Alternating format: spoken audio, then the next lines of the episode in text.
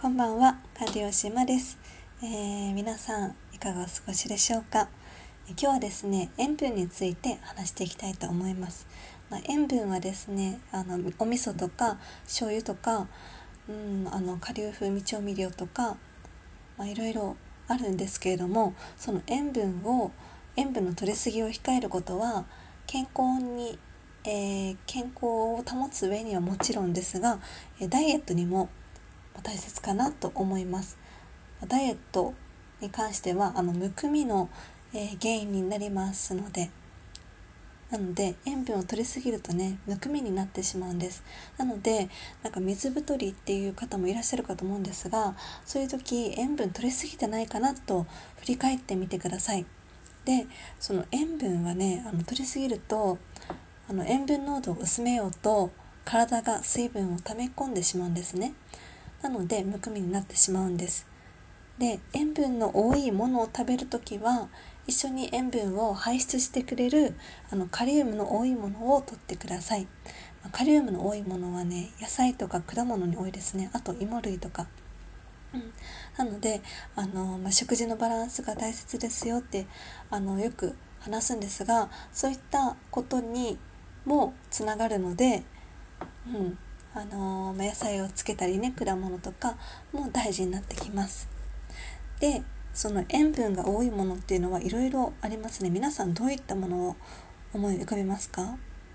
あのまあ、塩分が多いものはカップヌードルとかあと練り製品ちくわとかはんぺんですね。であと、まあ、ベーコンとか、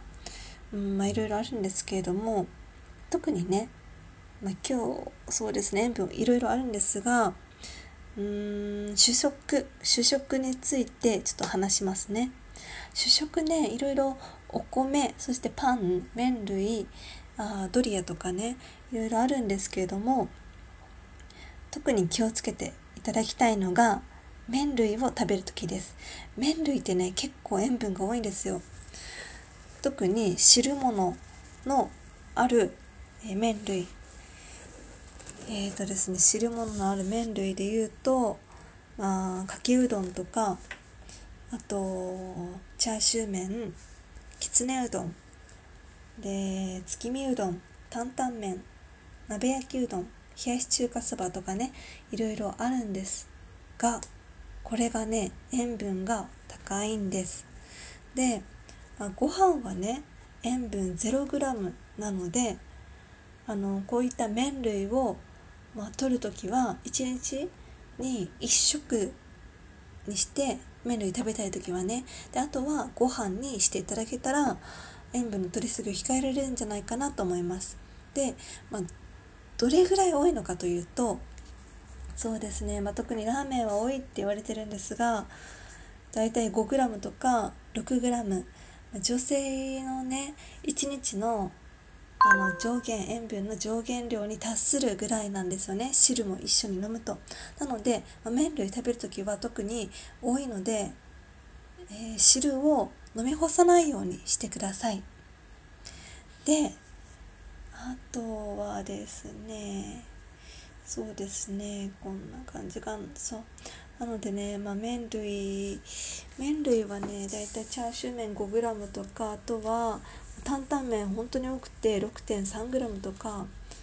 うん、女性は 6.5g までなので男性は 7.5g まで。なので結構ね麺類で1日分取ってしまうんですよね。でご飯だったら、まあ、塩分 0g って話したんですけどあとは炊き込みご飯とかありますよね、ま、炊き込みご飯はまあそれご飯に味付ける味付けるっていうことなので、山菜おこわでも 1.6g とかわかめご飯だったら 0.5g とか、まあ、麺類に比べると少ないので、うん。まあ、まだねまだ安心かなと思います。うん、なのでね特に注意すべきはえー、麺類ということです、まあ、麺類は特にあの糖質もね多くなってしまいますのでダイエット中の方は糖質そして、えー、塩分の取りすぎになってしまいがちなので、え、気をつけてみてください。食べたい時もあると思うので1日に1食は1食としてあとはご飯にする。そして塩分を押し出すカリウムの多い食品野菜果物芋類などを一緒にとってください。はい、まあ、今日はその塩分のお話をしました、えー、塩分はね、まあ、取りすぎたら血圧が高くなって血管もねあの気をつけやすくなってしまうので健康にはもちろんそして、えー、見た目のむくみ予防にも塩分の取りすぎは控えましょうというお話でした。はい、今日の皆さんこれから夕食かな？どんな夕食なんでしょうか？私もこれからですが。はいでは今日も夕食しっかり食べてそして体を温かくしてお過ごしください。では今日も最後まで聞いてくださってありがとうございました、えー、それではまた。